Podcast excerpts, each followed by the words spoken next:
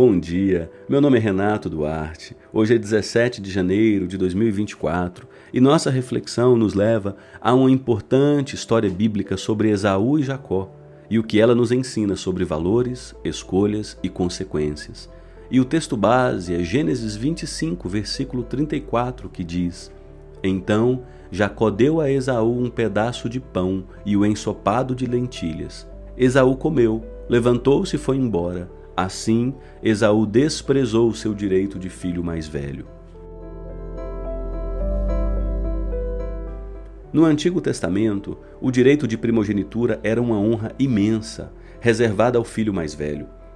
O direito de primogenitura significava liderança na família, uma maior parte da herança e uma bênção especial do pai.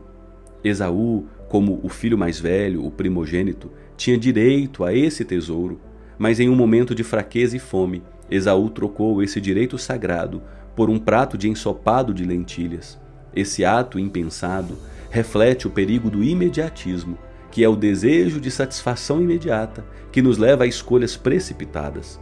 A história de Esaú é um alerta poderoso.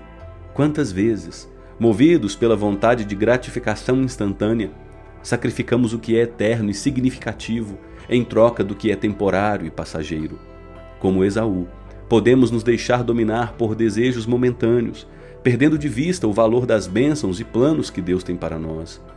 Esta narrativa bíblica nos ensina a importância de ponderar sobre nossas escolhas Devemos resistir à tentação do imediatismo e valorizar o que realmente importa.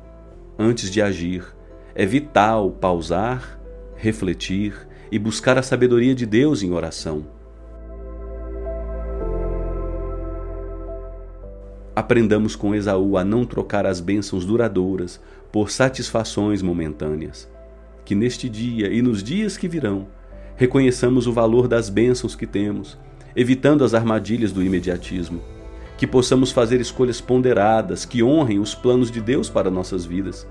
E que a cada decisão possamos buscar a sabedoria do alto, revelada nas Escrituras sagradas, que tem o objetivo de nos guiar para a verdadeira sabedoria e vida com Deus. Que sua jornada hoje seja repleta de sabedoria e discernimento, e que as escolhas que você fizer reflitam o valor das bênçãos que Deus tem reservado para você. Até amanhã, dia 18 de janeiro, se Deus assim o permitir.